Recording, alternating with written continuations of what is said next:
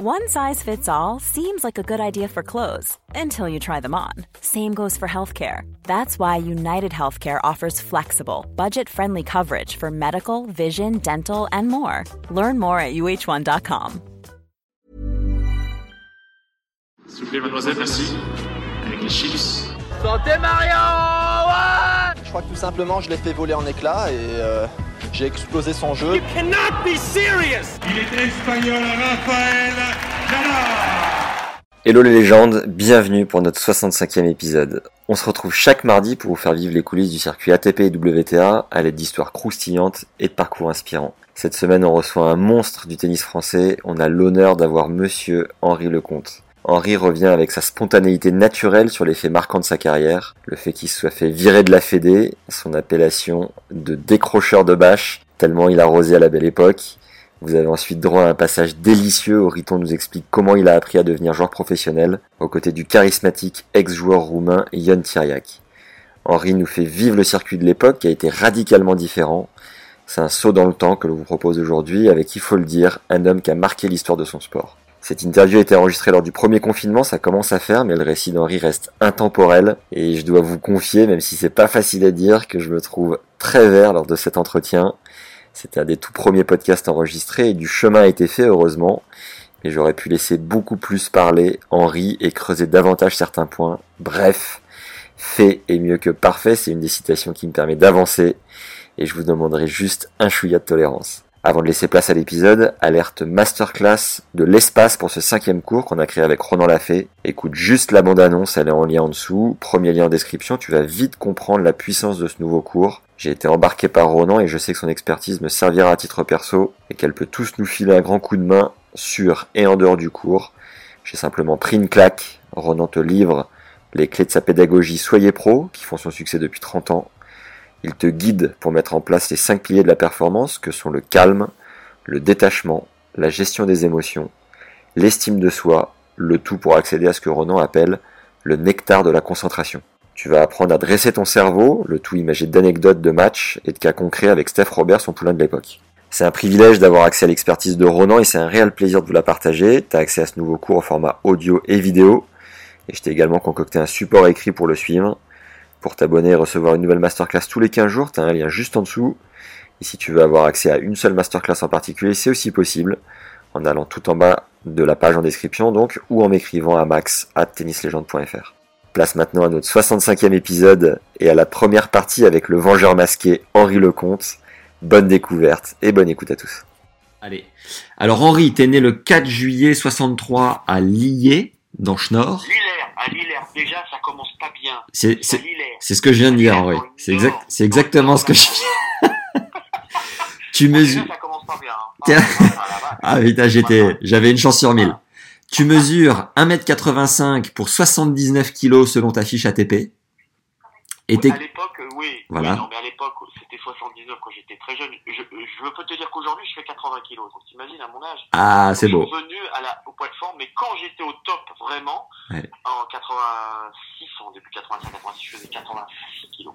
Ça veut dire que euh, j'étais un bon bébé, quoi. Ouais, ouais. Donc, il y avait un peu de muscle quand même. Là, il n'y a plus du tout de muscle. Hein. C'est, là, c'est joystick. mais, euh, mais, mais disons que oui. Moi, je j'étais quand même assez euh, maigrelet au départ. D'accord. Et t'es, euh, gaucher, tu commences le tennis à 6 ans, t'as arrêté l'école en troisième pour te consacrer au tennis. En, Ouais. en C'est 80, plutôt l'école qui m'a, c'est plutôt l'école qui m'ont dit d'arrêter, quoi. en 4, C'était tellement mauvais que. Ah ouais. Le tennis, hein. ah ouais, d'accord. En- on y reviendra. Non. En 80, tu gagnes Roland Junior. Euh, t'as un style de jeu hyper agressif, adepte du service volé. T'as t'as été joueur de tennis pro de 80 à 96, numéro 5 mondial à ton meilleur le 22 septembre 86. Yes. T'as joué 646 matchs sur le circuit, 377 victoires pour 269 défaites. T'as as gagné 9 titres en simple, Stockholm en 82, Stuttgart en 84, Nice et Sydney. Ouais. Sydney à l'époque était sur gazon en 85, Genève et Hambourg en 86, Nice et Bruxelles en 88 et Halle en 93. Ouais. Tu fais finale à Roland en 88, en 88 contre Villander euh, en 3-7 et deux autres demi en 86 et 92. T'as aussi atteint la demi de Wimbledon en 86. Ouais.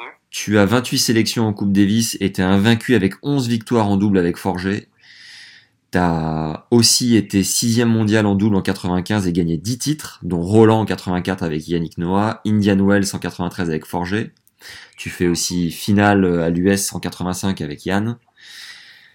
Tu as effectué une longue traversée du désert après ta finale à Roland à cause de douleurs sciatiques et opérations du dos, impliquant quelques arrêts plus ou moins définitifs de ta carrière. Trois, trois opérations.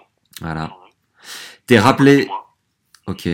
T'es rappelé par Yannick, alors classé 159e pour la finale gagnée de la Coupe Davis 91 face aux US, après 49 ans de disette, la dernière ayant été gagnée par les Mousquetaires en 1932. 59 ans. 59 ans. Deuxième erreur, boum. Deuxième erreur. Et la quart de finale à l'US Open aussi. Oh, Ah putain, le quart à l'US. Heureusement que t'es là. Elle fait mal celle-là aussi. Tu participes grandement à la victoire finale, donc en collant 3-7 à Sampras, ce qui restera selon toi le meilleur match de ta vie. Et donc après la Coupe Davis de 91, t'es invité à Roland et t'atteins le, euh, ta troisième demi-finale donc euh, sur ce Ouais. tournoi. Tu reçois le prix de meilleur retour de l'année décerné par l'ATP en 92. T'étais surnommé le cimetière pour les nombreuses roustes que t'as infligées. Ouais. Tu joues actuellement sur le circuit des légendes, tu commandes sur Eurosport et investis notamment dans le paddle. Tu as deux fils a priori. Qu'est-ce qu'on peut ajouter, Henri? Alors, tu as oublié, j'ai quand même deux garçons et Ouais. deux filles.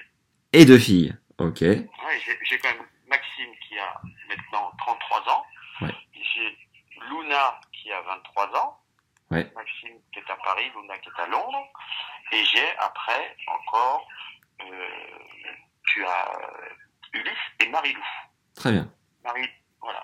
Ulysse qui va, qui, qui va avoir 15 ans. Ouais. Et Marie-Lou qui va avoir 13 ans. Ok. Félicitations. Est-ce que tu peux nous dire Thierry, euh, Thierry, oula, Henri, j'étais avec Thierry Tulane hier, ça doit être pour ça. Et- Ah, avec Tutu Avec Titi. Est-ce que tu peux nous dire, Henri, comment tu fais pour sortir le meilleur match de ta vie en finale de Coupe Davis à un moment avec autant d'enjeux et de pression? Ben, En fin de compte, euh, ce qui m'a énormément servi, c'est ma, ma défaite à Roland Garros euh, en finale contre, contre Max, où je suis complètement passé à côté. Ouais.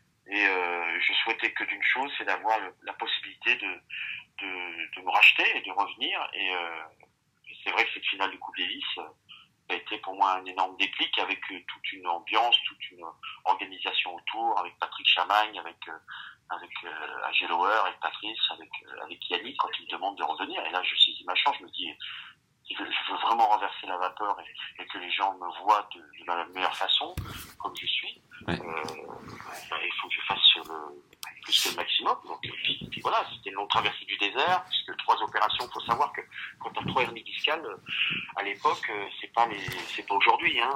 C'est les années 80. euh, Ouais. On opère. euh, on avait un autre joueur qui s'appelait Miloslav Mechir, qui a eu aussi trois hernies discales. Euh, il a opéré les trois d'entrée tout de suite et n'a plus jamais rejoué au tennis, tu vois. Ouais. Donc, donc ça, ça a été, euh, moi, j'ai fait, je les ai fait l'une après l'autre en 80, j'ai fait 87, 89, 91. Donc, euh, c'est déjà assez important. Et puis le fait de pouvoir, ben, voilà, me préparer et de se dire, bah, écoute, de toute façon, j'ai plus rien à perdre. Euh, y aller pour y aller, autant faire euh, plus que le maximum, d'y croire et de rentrer dans la zone. Et je suis rentré dans la zone et c'est pour ça que j'ai fait un match de fou. Un match de fou. C'est Yannick qui t'a fait rentrer dans la zone ou c'est toi tout seul? Comment? C'est Yannick qui, avec son coaching qui te fait rentrer dans la zone ou c'est toi, toi et toi et rien que toi? Ben, moi, moi, je, moi, je rentre dans la zone. On a travaillé énormément avec Patrick aussi Chamagne euh, quand on était en centre de rééducation fonctionnelle de la sécurité sociale à Douarnenez, à côté de Tréboul, et grâce à un médecin qui est extraordinaire et qui est toujours là, il s'appelle Gilles Solo. Où, euh, voilà, j'ai rencontré des gens merveilleux là-bas, Ouais. qui m'ont fait comprendre ce que c'était. quoi. C'était pas du tout un truc 5 étoiles, hein. Ouais, ouais. C'est un truc comme tout le monde. Et là, tu repars à zéro, c'est Rambo. Tu vois le film Rambo, c'est exactement ça. Tu vois euh, euh, le film de Rocky quand il s'entraîne en Russie, il y a pas, c'est pas des salles muscu, c'était pareil. Pareil, ouais. Donc c'est qu'à qu'à la volonté. Et après, quand tu arrives à passer le cap de, ce- de ces moments-là, de rencontrer des gens extraordinaires, des gens qui sont même, même plus fracassés que toi, un petit, un petit gamin de 15 ans qui, quand je vais le voir au premier étage et qui me fait, Ah, j'ai fait le con, il est tétraplégique et, il et te dit comme ça, j'espère que tu vas gagner la Coupe Davis, tu vas la gagner pour moi. Qu'est-ce que tu dis quand toi tu marches un, t'as un peu mal, t'as, t'as mal au dos, Ouais. tu, tu bosses comme un chien, quoi. ouais, ouais. Incroyable. Et c'était cette, cette passion, c'était cet enthousiasme, c'était cette fougue qui était euh, en plus derrière, derrière moi et derrière nous. Et puis, euh, heureusement, et, aussi aussi l'intelligence de Yann de, de dire on, on lit pas la presse, on reste dans notre bulle, parce que si on avait lu la presse avant, euh, en disant mais Yannick fait jouer Henri, mais il est fou, il a pas, pas gagné un match, t'imagines, après tu mets le doute dans ta tête, quoi. Ouais, ouais, bien vu. Bien. Et, euh, et, et, et, moi, ça m'a, moi, ça m'a transcendé et ça m'a permis de pouvoir, euh, voilà, remettre l'église au milieu du village, comme on dit. Magnifique. Se dire, euh, voilà, euh, voilà, bah, les gars, voilà ce que je sais faire. Ok, j'ai perdu en finale de Roland Garros, j'aurais peut-être pu gagner. Et là, j'ai perdu parce que je me suis chié dessus. Mais là, je vais pas me chier dessus. Je vais vous démontrer que, que, voilà, je suis capable de le faire et de, et, et de créer quelque chose d'extraordinaire. Et c'est ce qu'on a fait avec Guy. Ouais. Ensemble. En double, ouais. Ah ouais, on, on- deux joueurs sur trois jours. hein. Alors, quand les joueurs ils me disent maintenant je suis fatigué pour jouer trois jours, ça me fait bien marrer. Hein. Pour reprendre une, une chronologie de ta carrière, est-ce que tu te souviens la première fois où tu as pris une raquette entre tes mains et les sensations que ça t'a donné Bon, bah, j'étais gamin, j'avais 5-6 ans, euh, comme tu l'as dit. J'étais au tennis club du Perreux. Je sais que ma mère était, était prof de tennis, donc elle donnait. Et, et- et, euh, me disait, c'est qu'elle avait le coup fin, elle le mettait sur le, le terrain, tu vois. Donc j'étais déjà à la terre battue, même tout, tout petit, sans marcher, quoi. Ouais. Et après, j'étais au mur avec une raquette en bois, parce qu'il faut savoir, j'ai commencé avec une raquette en bois et les balles blanches. Euh, C'était une raquette cassée et je jouais comme ça contre le mur. D'accord. Ouais, sinon. Donc j'ai commencé comme ça. Et après, bon, après, fil en aiguille, euh, évidemment des raquettes, on en a eu. Euh, évidemment, j'ai joué sur euh, la porte de mon garage. Sur un côté, il y avait du béton, l'autre côté, il y avait des graviers. Donc des faux rebonds. Et puis je tentais le passing dans la ligne. Donc, et, et, et- je dois te l'annoncer, euh, on avait un contrat avec le vitrier du coin. Parce que, évidemment, je ratais le passing le long de la ligne et ça, ça, ça partait dans la, dans la vitre, quoi. Ah, c'est énorme. C'est énorme. Donc et ma mère disait Henri, viens ici. Mais non, c'est pas moi, c'est cela. Oui, d'accord. Et puis à l'époque, ma mère, pour les, les, les, les- les sauts de balles, c'était des barils persil. Tu sais, des, des trucs Ouais. vieux où tu Ouais, faisais la ouais. lessive. Ouais, ouais. Quoi, donc, je faisais que des connes. Donc voilà, c'était c'était mes débuts, c'était ça.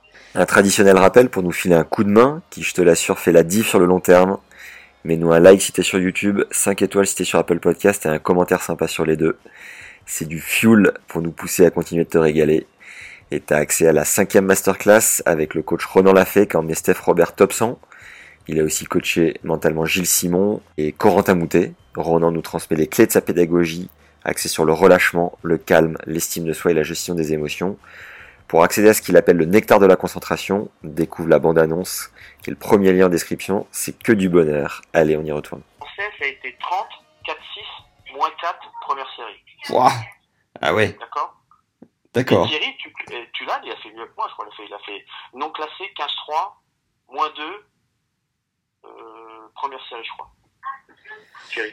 Euh, et Thierry était numéro 1 numéro un mondial junior, et moi j'étais juste derrière, tu vois. Donc, euh, Et comme, comme, comme ça a été fulgurant, la première fois où t'as stagné, c'était, quand? Bon, bah, moi, j'ai. Le problème, c'est que j'ai plutôt explosé plus, beaucoup plus tard qu'un joueur comme Thierry qui euh, gardait plus la balle dans le cours. Moi, je décrochais les bâches plutôt, tu vois. Donc, on avait du mal à me. Euh, on disait Henri, mais il faut vraiment que tu la tiennes dans le cours. Et puis, j'y arrivais pas parce que je voulais pas. Je Ouais. voulais pas jouer comme les autres. Je voulais jouer à ma façon. Ouais. Donc, euh, moi, c'est vrai, j'ai j'ai éclaté un peu plus tard. Euh, j'ai eu une période aussi à 16-17 ans un peu rebelle. Euh, et c'est pour ça aussi que euh, j'étais viré de la Fédé et que Yann Thiriac m'a m'a recruté. D'accord. Il, t'a recruté euh, où? Dans une académie, dans un centre? J'ai j'ai pas. Non, non, tu rigoles. J'étais à Roland Garros. euh, Ouais. J'étais viré de la Fédé pendant 6 mois parce que j'avais pas voulu aller au tournoi. Ouais. C'était l'époque, tu sais, quand tu faisais pas un truc, on te virait tout de suite. Ouais. Euh, et, euh, et puis j'étais à Roland avec un pote, et puis d'un coup, il y a Théoliac qui vient me voir et fait Hen- Henri, le compte bien jouer, toi, jouer avec Villas. Villas, Villas numéro 2 mondial. Tu te retrouves sur le cours numéro 2, l'ancien 2, parce qu'il n'existe plus. Et il fait, toi, servir. Moi, je sers, et puis moi, comme j'avais un service ticket, euh, il n'arrivait pas à retourner. Clairement, je sers pendant deux heures. Il fait, toi, très bien, revenir demain jouer entraînement. Je fais, d'accord, je vais. Alors, je fais deux heures de coup droit, deux heures de revers, deux heures de coup droit, deux heures de revers. Toi, très bien, alors revenir demain. Je reviens, je jouais 4 heures, 5 heures par jour avec lui, toi. Ah ouais Et au bout, et au bout de 10 jour, il me fait tout. Moi, voilà, parler à, ta, à tes parents. Ouais. Ok, ouais, ouais. Monsieur Thierry, tu vois, tu te plaisantes pas, le mec, euh, tu dis pas une merde, tu, tu, prends, tu prends une claque, euh, il te dévisse la tête, toi. euh, et lui, il joue en double avec Nastal. Tu vois, donc, euh, Ouais. c'était un truc de fou. Ouais. Et donc, on, il vient manger chez mes parents, il dit à mes parents, vous, madame, vous fermez gueule. Je te jure, je te jure, hein, comme ça, vous fermez gueule, moi, occupé Henri, Henri peut devenir téléphone. Et ma mère, elle fait, oui, d'accord, oui, monsieur Thierry, très bien. Bon, très bien, il parle demain. Et après, le, lend- le lendemain, on s'entraîne encore à Roland. Et dix jours après, euh, ou quinze jours après, il me dit, bah voilà, on part à l'étranger, mais avant, il faut toi habiller très bien. Toi, très important, respect. Je fais, oui, oui. Alors, il me regarde comme ça droit dans les yeux, il me fait, toi, tu touches la drogue, tu bois, tu touches l'alcool, tu touches la cigarette, je te casse la gueule. Ah ouais. T'as 17 ans, tu te retrouves devant Syriac avec les vacances, euh, je peux te dire que tu bronches pas une oreille, toi. Déjà, tu te dis, c'est un, miracle que je puisse partir avec Guillermo Villas Ouais. et le sparring, tu vois. Ouais.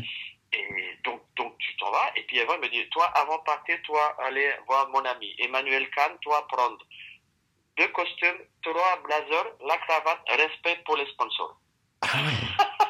Exceptionnel. C'est comme ça que, que Yon, euh, voilà, je suis parti avec lui et avec Guillermo, avec euh, toute son équipe, avec ce Verdron, euh, avec euh, aussi à l'époque c'était il y avait Inastase et puis après il y a eu Vitis, il a créé tous ses clubs.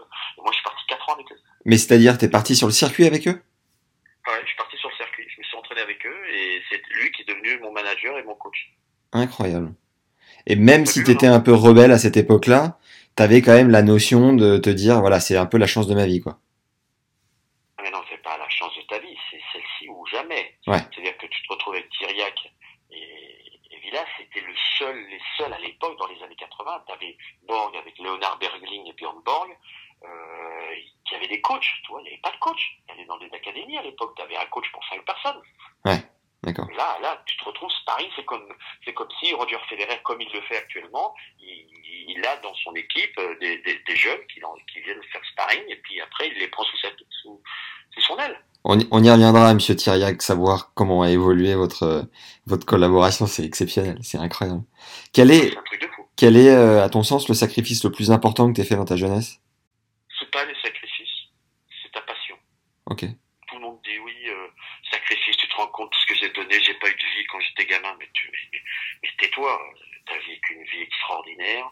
Euh, Après, te barrer de chez tes parents, être loin de ta famille, tout ça, ça peut être un peu... non, Même pas non, moi j'ai toujours été un, un aventurier. euh, euh, bien sûr que c'est dur, bien sûr qu'on a souffert, bien sûr que quand j'étais à l'INSEP, euh, avant que j'avais la chance où on habitait à- au Péreux à côté de, tu vois, de, de, la- de, la- de nos gens, au Institut national des sports, on était juste là. Donc il y a eu des périodes très très dures. Heureusement qu'il y avait mes parents. Mais euh, moi mon rêve c'était d'être sur le circuit, tu vois. Ouais. Et euh, le sacrifice, euh, bien sûr que c'est des sacrifices. Mais quand on y pense maintenant, à mon âge, à 57 ans bientôt, euh, tu te dis, mais une vie, on a une vie extraordinaire. C'est bon, ça. Extraordinaire. Est-ce que t'as une anecdote un peu particulière à raconter sur le, chez les juniors? Bah, chez les juniors, bah, Thierry, Thierry, Thierry Tulane, tu tues. Ouais. Tutu, et- Tutu, il était beaucoup plus mûr que moi, tennistiquement et même, même mentalement, tu vois. Donc, euh, on avait des anecdotes aussi avec, avec Jean-Marc Piacentil, par exemple. On l'appelait Pistil. Parce que lui, il mettait des branlées à tout le monde. Ok. C'est-à-dire que c'est- un joueur, il mettait, mais même moi, il me mettait 6-0, tu vois. Il me mettait 9-0. Le mec, il avait une intelligence de jeu. Mais en fin de compte, à la fin, bah, son jeu, il n'a pas pu évoluer dans son jeu, tu vois. Il est resté toujours dans le même style.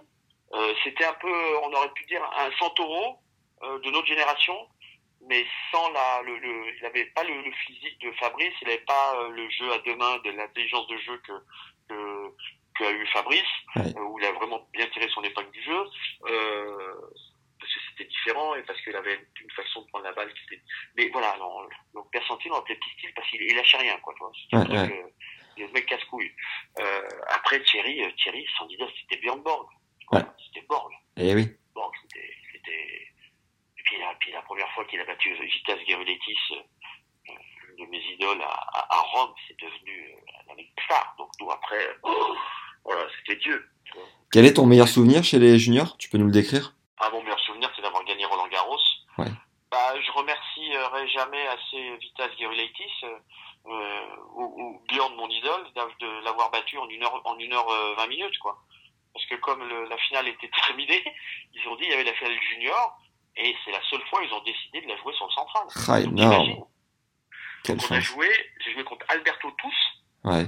un espagnol, j'ai gagné en, j'ai gagné un 7-5-6-1, je crois, un truc comme ça, et donc j'ai gagné Roland Garros et été sur le central. Avec une grosse ambiance, il y avait du monde Ah encore ouais. Ouais. il y a du monde encore. Ah ouais, il y a du monde, t'es français, donc il y a du monde. Très bon ça. T'imagines le truc Ouais. C'est un truc de mutant, quoi. Génial. Est-ce que tu étais superstitieux pendant ta carrière? On est tous superstitieux. Tu faisais quoi en particulier. Bah, tu sais, quand t'arrives là, les, les premiers jours, tu prends le même casier, tu prends la même douche, euh, tu refais les petits rituels quand tu gagnes le premier match, le deuxième match, le troisième match, ce qui est normal. Ouais. On a tous notre, pas autant que, que Rafael Nadal, hein, où là, c'est pas la superstition, c'est, euh, comment te dire, Les c'est- les tocs. Les tocs.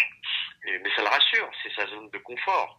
Euh, mais on, on les avait. Bon, quand t'étais gamin, par contre, si, il est vrai que quand t'es cadet ou junior ou minime, quand tu gagnes avec une tenue, tu, re- tu, re- tu remets la même tenue. Ouais. Tu vois.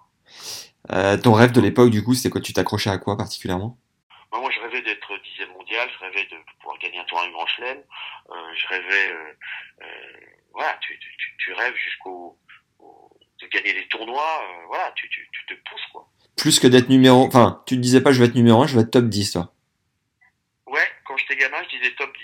D'accord. Ok.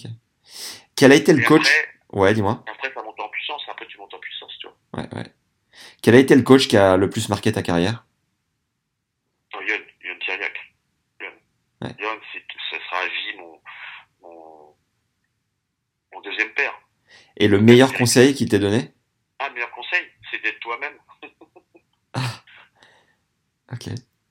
Il y en a, il y en a plein d'autres. Yon, il est tellement, c'est un, ours. C'est, Ah ouais. c'est un homme extraordinaire. C'est, euh, voilà, c'est, il y a, pas de mots. Ouais. Euh, Tu vois, j'ai, mon père, mon propre père, mais là, j'ai mon deuxième père, c'est lui. Et t'es toujours aussi proche Vous êtes toujours aussi proches tous les deux? Ouais, quand on se voit, il y a beaucoup de respect, il y a beaucoup de, beaucoup de gentillesse. D'amour, euh, même avec ses, avec, avec Yon Yon, avec toute la famille. Comment t'as vécu tes débuts sur le circuit pro et euh, la manière en fait de passer des futurs challengers aux tournois principaux? Comment ça s'est comment ça s'est enchaîné tout ça? Bah, nous, à l'époque, on avait les, les- le circuit Dunlop. On avait fait le circuit Dunlop et il y avait, euh, donc c'était un circuit qui était sur euh, quatre voire cinq surfaces différentes et moi, j'ai eu la, la, j'ai eu la riche idée de gagner les cinq tournois. Ok, très bien ça. C'est pas mal, hein? Ça a dû plaire à, à Yon. Yon, ça a lui plaire à Yann, oui, parce qu'il y avait Gianni Oclepo qui l'avait fait une année, un Italien. Euh, Ouais. Il a gagné les, cinq tour- les quatre tournois, mais c'était pas sur toutes les, sur, les surfaces. Tandis que moi, il y avait, il y avait euh, Moquette, il y avait Quick, il y avait Bois, Terre battue et, euh, et encore Quick. T'imagines? Le couteau suisse, on l'appelait. Le couteau suisse, putain, sur, bah, ouais, sur un plus sur rêves, ça aurait été mieux. Mais, euh, mais, euh, il y a eu toujours des circuits, et moi, ce que j'aimais, c'était, en fin de compte, euh, j'ai joué au tennis dans un sport qui était individuel, mais j'étais aussi plus un, un sport collectif, tu vois. C'est pour ça que la Coupe Davis, ça m'a toujours euh, excité. Est-ce que tu gardes une anecdote particulière sur ce circuit secondaire? Hiring for your small business? If you're not looking for professionals on LinkedIn, you're looking in the wrong place. That's like looking for your car keys in a fish tank. LinkedIn helps you hire professionals you can't find anywhere else, even those who aren't actively searching for a new job but might be open to the perfect role. In a given month, over 70% of LinkedIn users don't even visit other leading job sites. So start looking in the right place. With LinkedIn, you can hire professionals like a professional. Post your free job on linkedin.com/people slash people today. Ah oui, j'en ai un, une, une- elle est très belle, celle-là. Euh, Génial. Donc je joue la première année le circuit Dunlop, et on, ça se- on joue à Douai, sur euh, Moquette. Ouais. Et je gagne le tournoi, tu vois. Et un des, un des sponsors, c'est un gars, il a une concession Peugeot. Ouais. Je lui dis, il me dit, euh, on avait sympathisé et tout. Et il me dit, écoute, euh, dans la soirée, je lui dis, écoute, bah voilà, j'ai gagné, euh, je te fais un pari, si je gagne, je te parie un truc, si je gagne encore l'année prochaine, tu m'offres une 104 Peugeot ZS. et le mec, il fait OK, il me fait OK, il tape, tu vois, il tape. Évidemment, je reviens l'année suivante et je gagne. Allez là. Donc je vais voir le mec, je lui fais, bah, où ma caisse? Me dit, mais Henri, je dis, attends, attends, attends, t'as pas compris là. Tu l'as dit la dernière fois. Ouais. Et le mec, il m'a filé une 104 Peugeot ZS bleu roi. Énorme. C'était, et été ma première bagnole. Putain, c'est bon ça. Ah, ah, J'avais pas le permis, parce que j'avais vu d'avoir 18 ans, c'est ma sœur qui l'a ramené jusqu'à Paris, et deux mois après, j'ai passé mon permis et j'ai roulé avec. C'est beau ça. C'est beau, C'est beau, beau. Ouais, super. À, à c'est bon ça Quel a été le moment où tu t'es dit là, je suis en train d'exploser mes barrières, ça y est, je suis en train de vraiment de percer, de m'y installer quoi. Quand j'ai battu Mats Wilander à, à Stockholm, Ok. et que j'ai fait, j'ai fait ma première finale de Coupe Davis à, à Grenoble avec euh, Jean-Paul Lott, Yannick, contre les Américains, où j'ai perdu contre Gilles Mayer. Mais, euh, mais c'est là que je me suis dit, je commence, voilà, ça y est. Et c'est quoi C'est mental? C'est mental Tu te dis ça y est, je suis avec eux, je suis parmi eux et j'y reste quoi. Non, ça y est, ouais, tu, tu- non, c'est pas mentalement, c'est ça y est, tu, tu, tu vois, tu passes dans une autre dimension et ça te fait peur un peu, Ok. Tu vois. Ouais. Parce que c'est des choses que tu maîtrises pas. Ouais, ouais. Quel était ton coup fort de l'époque? Bah, mon coup fort de l'époque, c'était le service, et puis euh, et mon, euh, et mon revers passe à sucre. Et ta manière de bosser ces coups-là pour vraiment faire la différence et, et continuer de les développer, comment tu faisais concrètement à l'entraînement? Bah, l'entraînement, bah, plus t'es doué, plus tu dois bosser. Ok. Parce que pour, euh, pour rééditer exactement le coup que tu viens de faire, parce que nous, on est capable de faire des coups extraordinaires, même, même parfois, on sait pas comment, Ouais. tu vois? Donc, il faut travailler deux fois plus, et plus, bah, évidemment, plus tu vas, si t'as un coup fort, faut que tu travailles encore plus le coup fort qui va faire augmenter ton coup faible. Faut pas travailler que le coup faible, parce que sinon, ton coup fort, il, voilà, il perd de, de, de, de la puissance. Et puis après, c'est travailler physiquement. Moi, je me rappelle que j'avais euh, quand même un, corps au départ, un physique. Demande à Frédéric Roche, euh, j'étais un stick. Hein. Ah J'avais pas, de- j'avais pas de force, j'étais rien, j'étais des baguettes de tambour, quoi. Et, et, et, ta, et ta masse de travail, ta charge de travail à l'époque, c'était ton volume euh, au service par exemple, combien de temps et quel type d'exercice? Non, mais moi, je me souviens avec euh, Thériac, on faisait trois heures de coup droit, trois heures de revers, Wow. deux Ouais. heures de volée, euh, deux heures de service. Moi, on a fait des périodes en Australie. Sur un mois, on a joué huit heures par jour, on bouffait sur le terrain. Ah la vache. Et c'était sur gazon, hein. Mais gazon, pas le gazon d'aujourd'hui. Le gazon où, euh, mon gars, si tu descends pas sur les guibolles, c'est-à-dire que les trois premiers jours, t'as mal au cul tellement tu descends sur les jambes, quoi.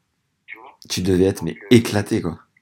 On était éclatés et en plus, il y avait évidemment les mouches, parce que, euh, voilà, le vent. Ouais. On était à Sydney. Je peux te dire que, non, non, non. Quand c'est dit bosser, euh, on, on bossait, quoi. Et ton coup faible? Mon coup faible, c'était plus le coup droit de temps en temps, quand euh, j'arrivais pas à avoir le bon timing, euh, c'était sinon, après le reste, l'attaque, la volée, euh, et le smash. Le smash, c'est c'est vrai, j'en ratais pas mal ici, en fait. le, le, C'était plutôt le coup droit. le, La partie de ton jeu que t'as le plus fait évoluer, plus fait progresser? Là, le côté coup droit, euh, mon revers qui est devenu une arme maîtresse euh, incontournable, impressionnante. Ouais. Euh, et euh, et le, euh, truc où j'aurais pu encore après plus travailler, c'est le retour. Au moment où je retournais pas assez bien. Quoi. Ok. Quelle était ta plus belle rencontre sur le circuit? Ton meilleur pote de, de l'époque? Bah, c'était Guillermo. Plus belle. Guillermo La Villas plus belle, c'est Guillermo, Guillermo Villas, Nastase, Yon, toute l'équipe, là, tu vois. Ouais, ouais. Euh, après, euh, c'était le début. Puis après, bah, après, t'as tes potes français, t'as Yann et Yann, même si Yann, on se détestait et on s'aimait parce qu'il fallait avoir une rivalité, ce qui est normal, tu vois. Ouais. La rivalité est importante. Euh, euh, après, il y avait beaucoup d'étrangers. Moi, je, je m'entrais aussi pas mal avec Lendl. Euh, j'avais une, une, disons, une amitié assez, très particulière, toi. Ivan, il est, il est sarcastique comme mec, toi. Il, balance des trucs. je, enfin, j'irai pas, j'irai pas en vacances avec lui, toi. Mais, euh, mais euh, voilà, donc après, c'était les Français, c'est sûr.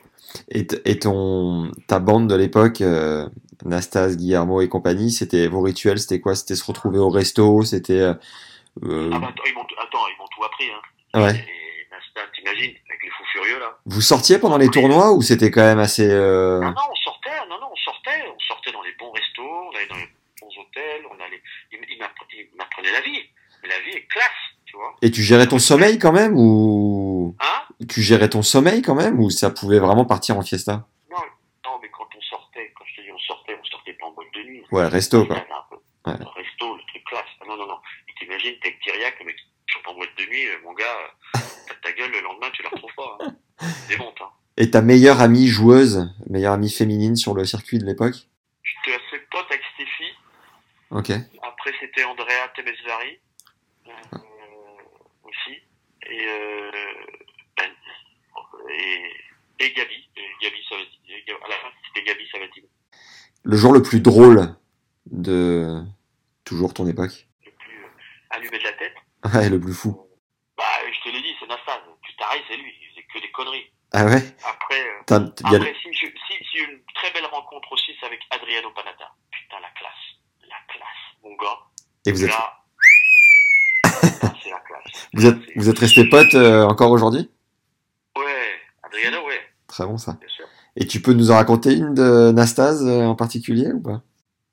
Bah, Nastas, il y en a tellement des conneries. On a fait tellement des, des, des- des choses. Ah, j'en ai une. Si, j'en ai une belle avec, euh, avec Guillermo Villas. Ah Voilà. Guillermo, tu sais, Guillermo à l'époque, il sortait avec Caroline de Monaco. ouais. C'était le tout début. Et Caroline de Monaco, et moi j'allais, j'allais voir toujours, toujours euh, Guillermo à Avenue Foch parce qu'il avait son appartement là-bas. Et moi j'avais ma 104 ZD, ZS Bleu Roi. et lui, euh, Yon et euh, Guillermo, ils arrivaient toujours avec les dernières Porsche 928, et les deux mêmes, toi toujours. Ouais. Évidemment, il y avait des paparazzis qui les suivaient. Ouais. Et puis un jour, je vais chez euh, Guillermo, et puis je vois Caroline, voilà, tout va bien. Et puis ils me font, euh, bon Henri, euh, prête-moi ta voiture. Je me attendez, mais putain, je suis dans le parking en bas, c'est une 104 ZS Bleu Roi. Je fais, prends ta, prends, je prends ta voiture, tu prends la mienne. Ouais. Donc il y avait deux sorties, ils sont sortis d'un côté avec la 104 ZS, personne n'a suivi, et puis moi, j'ai pris la Porsche 928, tu penses bien. Ah, J'étais heureux de l'avoir, la petite Porsche, moi. Je sors avec, et puis je vois tous les paparazzis qui arrivent et tout. et On arrive en bas de l'avenue Foch, les mecs sont à côté de moi, je leur fais coucou, et là les mecs ils avaient les boules. hein. Com- com- Des anecdotes. comment t'as géré le fait de devenir connu justement? C'est sympa. Hein. Attends, on va pas, on va pas cracher dans la soupe. Hein. C'est Ouais. sympa. Hein. Pas, c'est, Ouais. c'est pas trop dur à gérer quand t'es quand t'es jeune? Je pense qu'à notre génération, c'était encore plus simple qu'aujourd'hui. Aujourd'hui, c'est très compliqué parce que tu as les réseaux sociaux, tu peux plus rien faire. Nous, on a, on a quand même eu une période où on s'est vraiment éclaté, quoi. Et la fois où ça t'a le plus servi? Tout le temps, ça te sert. Ouais. Faut être honnête. Attends, Et la, la fois où la, la, le- la fois où t'es tombé sur la groupie la plus enragée Ah, il y en a eu. Hein. Oh, la vache. Ah, il y en a eu. hein. Ah, des enragés, il y en a eu. Hein. On en a eu. Hein. Ah bon Oh là là là. Oh, des bonnes, des bonnes dingos. euh. Puis bien lourdes, tu vois. Ah ouais d'accord. Généralement, c'est Bon. euh, qui cachent pas la grappe. Donc heureusement qu'on n'avait pas de, tu vois, de- les portables et tout. Ouais. Mais bon, c'était. euh, Ouais, il faut gérer ça aussi. Quel, quel était le ouais quel était le mec le, le joueur le plus chiant à jouer en termes de comportement? McEnroe, McEnroe et Connors. Ok. Moi, j'ai joué Connors, par exemple, à, à l'US Open en quart de finale où je perds contre lui. Euh, je gagne le premier set, 2-7-1. Le mec, il fait toll break. Normalement, c'est c'est 5 minutes, 20 minutes. Wow. Il revient 20 minutes après. Et on peut rien lui dire. On peut rien lui dire. Et toi, après, tu prends 6-1. Merci, au revoir. Allez, au revoir. Putain. Tu vois? Insupportable. Insupportable, le mec. euh, Insupportable. Tu vois? Après, Et- bah, Et aujourd'hui aujourd'hui aujourd'hui tu leur tu leur en veux plus du tout à ces mecs-là de leur comportement de l'époque? Non. Mais non, moi j'ai beaucoup de respect pour John. Je viens lui envoyer un message aujourd'hui, là, hier, hier, euh, pour euh, savoir comment il allait. Ouais. Euh, Bjorn, c'est pareil. Euh, Connors, Connors, plus du tout de contact par contre. J'avais un, un- un très bon contact avec son fils, avec Brett. Ouais. Mais plus du tout Connors. C'est Connors, il s'est mis un petit peu à l'ex- à la, En retrait. l'extérieur. La, la meilleure blague à laquelle t'aies pu assister dans un vestiaire? Il y en a tellement que. oh, il y en a Ouais. tellement, mais à la fois que tu te dis, eh, est-ce que je peux, laquelle je peux dire, quoi? Ouais. Il y en a, il y en a, c'est chaud, quoi. Euh, bah, Nastas, il en faisait toujours des conneries. Il n'arrêtait pas du matin au soir. C'est génial. Génial. Il n'arrêtait pas du matin au soir. Euh, Il- Et puis bon, bon c'est des, des trucs dans les vestiaires, ça doit rester dans les vestiaires. Parce que Ouais. on commence à balancer. La, la, la plus grosse galère que t'aies vécue sur un tournoi ou sur un match en particulier Ah bah si, j'en ai une belle. Alors celle-là, mais c'est quand j'étais... Au tout début, on part avec euh, Thierry Tulane et, euh, Jean-Marc Piacentine, on part à Buenos Aires. C'était, et tu te rends compte, là, c'est là que c'est fou quand même. Maintenant, tu pourras plus, plus jamais le faire. Ouais. La Fédé nous envoie tout seul pour faire un tournoi junior à Santiago du Chili, à Buenos Aires et après à Rio. Trois mecs, Ok. seuls. On a 16, on a, on a, on a 17 ans. Wow. On a, on a, on a- non, on a 15 ans. Oh. 15, 16 ans. T'imagines le truc, le bordel? Vous aviez un, vous, vous aviez un budget Caipirina ou pas? Non, on- en plus, on a pris un billet d'avion. C'était une personne, tu passais par, tu faisais Paris-Francfort, Francfort, Londres, Londres, euh, Milan, Milan, euh, un truc que ça coûtait, on faisait 14 escales et on arrive et on se retrouve à Buenos Aires. Et à Buenos Aires, tout d'un coup, un matin, je me réveille, je te jure, j'ai ma joue gauche. J'ai l'impression que c'est Mike Tyson qui m'a mis un point dans la gueule. Mon œil est fermé. Oh là. J'ai une, une infection à la dent. Hein Putain. Et donc, évidemment, le seul qui parle espagnol, c'était c'était Jean-Marc Cassantil. Donc, on y va. Et il m'emmène, et on va dans un dentiste, mais c'est dentiste sécurité sociale, siège en bois, roulette à l'ancienne. Et le mec, il me fait infection, faut vous revenir dans une semaine. Donc, il me donne un, anti, euh, un antibiotique, donc je peux pas jouer. Ouais. Tu vois. Euh, je rate le premier tournoi, déjà. Je reviens une semaine après, le mec, il m'arrache la dent. Hum. Euh, sur place, il me dit, il faut l'enlever, donc il m'a arraché, donc il me fait les fils. Deuxième, deuxième tournoi, je peux pas jouer. Ah. Donc je, Santiago, Buenos Aires, dernier Rio. J'arrive à Rio. Euh, au moment où j'arrive à Rio, je sais pas quoi, je, cho- je, je- enfin, je chope une, une angine ou un truc comme ça. Donc ce qui fait que j'ai passé la semaine sur la plage. Ah, et moche. Ah, qu'en rentrant, bah, je crois que c'est à cette période-là qu'en rentrant que j'ai été viré. Bon, bon, donc, euh, j'ai pas fait, j'ai pas beaucoup joué. Mais euh, donc voilà la galère, la galère. Et puis en venant dans l'avion, euh, on est assis à côté d'un- d'une personne, il y a le hublot qui explose. Oh. Le mec il se retrouve sur mes genoux, enfin mais c'était la lampe du hublot, enfin bon, tu vois. Ah la galère. Quand tu te retrouves en galère, c'est galère quoi. Ça c'est super. Ton plus gros pétage de plomb sur un cours Ah ouais, j'en ai eu pas mal, hein. J'en ai fait des bons, hein.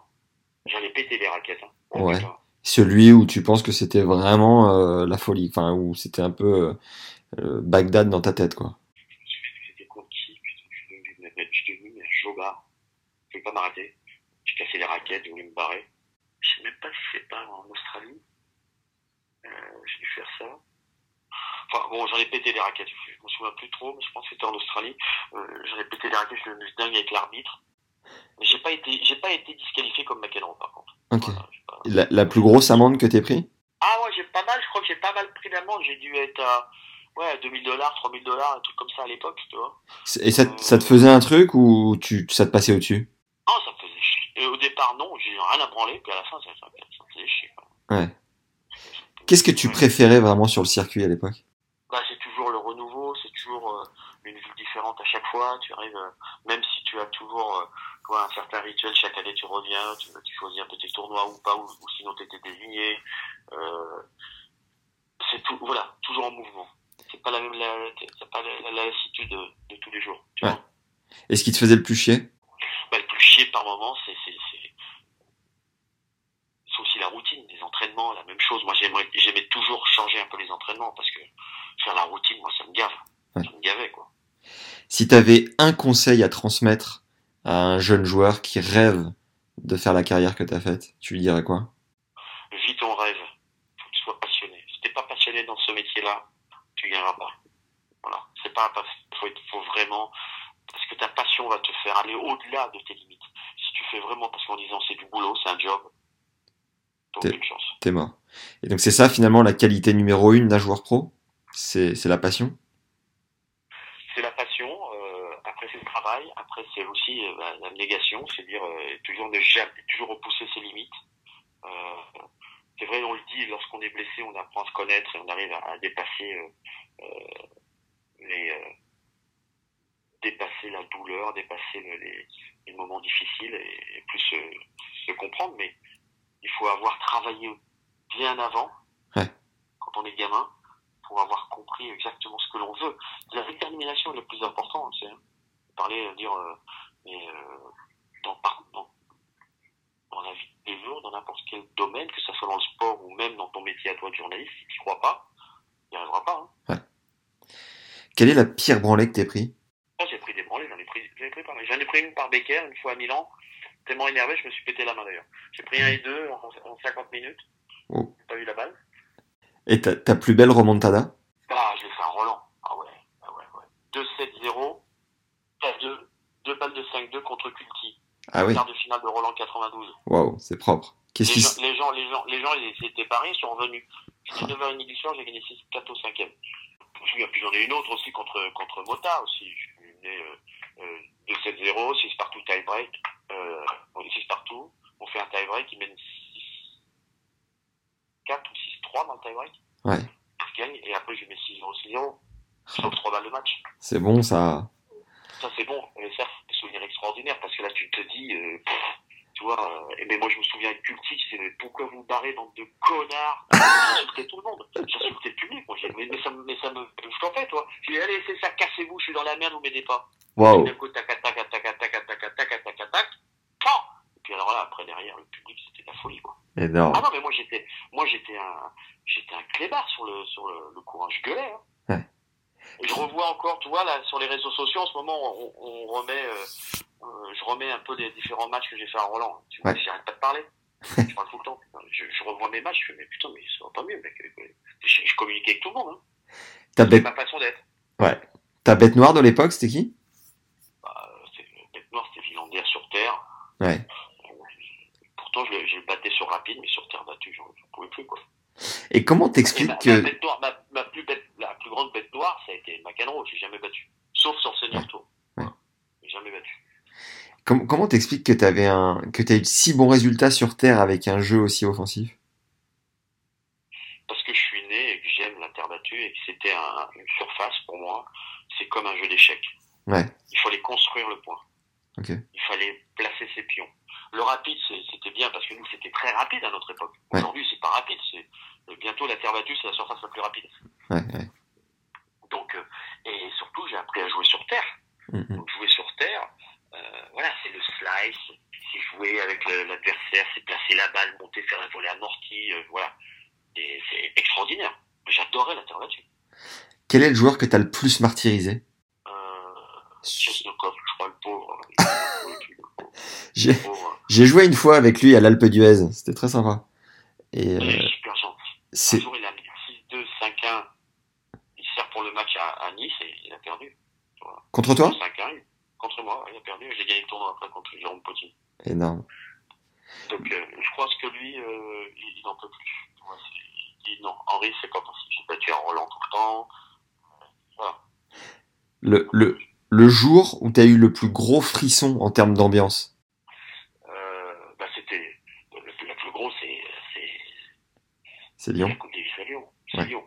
Bah, dès, dès le deuxième point, moi, je sers le point, je fais on y va. Et putain, tu vois le public, il a fait chaudron, mais c'est, mais c'est- j'ai l'impression de voler, quoi. Je, je, je, je sais même plus terre. Incroyable. Tu, à ce moment-là, t'es lucide ou ouais, t'es en lévitation pendant tout le match Ouais. quasiment? Ouais, je suis lucide, mais je suis lucide serein. Ouais. lucide, euh, euh, comment te dire Je sais qu'est-ce qui va se passer. Je suis dans la zone. Comme ils expliquent les joueurs aujourd'hui, on est dans la zone où on arrive à, à dominer, on, arrive à- on est en avance. Moi, j'ai eu la chance de rencontrer et de passer avant que malheureusement euh, il, il se tue en, en voiture. C'était Ayrton Senna. J'ai passé trois jours avec lui. Ouais. Et euh, il me parlait, il était très mystique. Et il me disait, tu sais, euh, la zone, c'est quand moi je pilote, que tout défile devant moi très lentement, mais je suis déjà dans le cinquième virage. Wow. Et c'est exactement la même chose dans le tennis. Quand tu es dans la zone et que tu joues et que tu montes au filet, tu sais que le mec il va partir et que le, la balle, le passing est là, tu mets la raquette, tu, tu joues, et tout défile doucement. Et quand tu es bousculé ou quand le mec fait le passing gagnant, tu n'es même pas, toi, tu t'entends même même pas le, le, le brouhaha autour de toi, tu es, dans ta zone. Mm. Et c'est pour ça que c'est ce que recherchent tous les joueurs aujourd'hui. Et ils travaillent là-dessus d'ailleurs mentalement. Hein. Le jour où t'as le plus ressenti la pression, c'était lequel, tu te souviens? Roland Garros finale euh, 88. et, euh, et clairement, tu, tu Ah, t'es, fait tuer. tu t'es fait tuer? Ouais, parce que tu, j'ai pas su la gérer. Toi, j'ai su, j'ai très bien su la gérer contre en, à- en 91, mais là en 88, je l'ai pas géré du tout, quoi. Ouais, ouais. Merci Riton pour cette première partie et cet excellent moment passé ensemble. Merci pour ton honnêteté et ta générosité sur les anecdotes. La deuxième partie, petit spoiler, mais la deuxième partie est un cran au-dessus. Vous allez, ça va vous plaire. Juste patienter une petite semaine. Viens nous dire en attendant ce que tu as pensé de cette première partie en commentaire. Euh, Mets-nous 5 étoiles si tu es sur Apple Podcast et un avis sympa sur YouTube. Ça nous aide comme jamais à mieux référencier notre travail et à le faire connaître pour euh, à terme avoir des invités de renom. Merci aux derniers tipeurs qui nous soutiennent sur la plateforme Tipeee. Tu peux nous soutenir à hauteur de 3 euros ou plus si le cœur t'en dit. Chacun euh, avec sa pierre à l'édifice. Je suis maintenant full time sur le podcast pour euh, vous régaler. C'est un bonheur de se sentir soutenu. Cette semaine, tu as accès au cinquième cours qu'on a créé avec Ronan Lafay. Écoute juste la bande-annonce, elle est en lien en dessous, premier lien en description.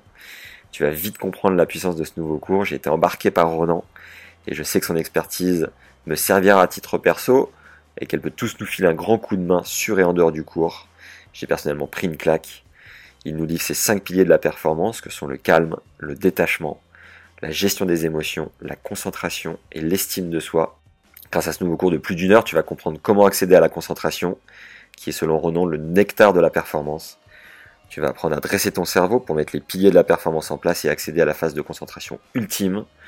Le tout imagé d'anecdotes et de matchs avec Steph Robert sur le circuit, de cas concrets vécus avec son poulain de l'époque, qui lui-même était dans l'état d'esprit d'outsider, puisque Ronan l'explique dans le podcast qu'on a fait ensemble, même à la 50e place mondiale, tu perds beaucoup plus que tu gagnes. Donc il avait dans la majeure partie du temps à faire face à des joueurs beaucoup plus forts que lui. C'est un privilège d'avoir accès à l'expertise de Ronan Lafay, c'est un réel plaisir de vous la partager. Tu as accès à ce nouveau cours au format audio et vidéo, et je t'ai également concocté un support écrit pour le suivre. Pour t'abonner et recevoir une nouvelle masterclass tous les 15 jours, tu as le lien juste en dessous, et si tu veux avoir accès à une seule masterclass en particulier, tu as juste à scroller en bas de la page, ou alors à m'écrire à max at tennislegende.fr. Pensez aux bouche à oreille qui nous aident comme jamais pour faire connaître le podcast. Ça reste aujourd'hui la meilleure pub possible pour euh, augmenter l'audience. On a par ailleurs passé les 600 notes. Je crois qu'on est à 603 au moment où j'enregistre. Un grand merci à tous ceux qui ont pris le temps vraiment de nous mettre un, un avis sympa et 5 étoiles sur Apple Podcast parce que c'est la plateforme où tout se passe. Il me semble qu'on est à plus de 80% d'écoute sur cette plateforme. C'est ce qui nous permet d'être bien référencés, d'être mis en avant et à terme forcément de convaincre des personnes de renom de venir parler au micro et de te régaler. Donc voilà, tout simplement envoie l'épisode qui te plaît le plus et ceux euh, que tu as découvert dernièrement à des fans de tennis. Ça nous permettra de, mieux rayonner. Merci pour les bonnes ondes de manière générale. N'hésite pas à m'ajouter sur LinkedIn à Max Zamora, Zada Moera, ou sur Insta à Max Emia et ET Mia le tout attaché. C'est toujours un plaisir de vous répondre. Merci à tous ceux qui l'ont déjà fait. Vraiment, n'hésitez pas si vous avez des idées de partenariat ou autres. Je réponds à tout le monde sans exception. Très bonne semaine, légende, et prenez soin de vous. À très vite. Ciao.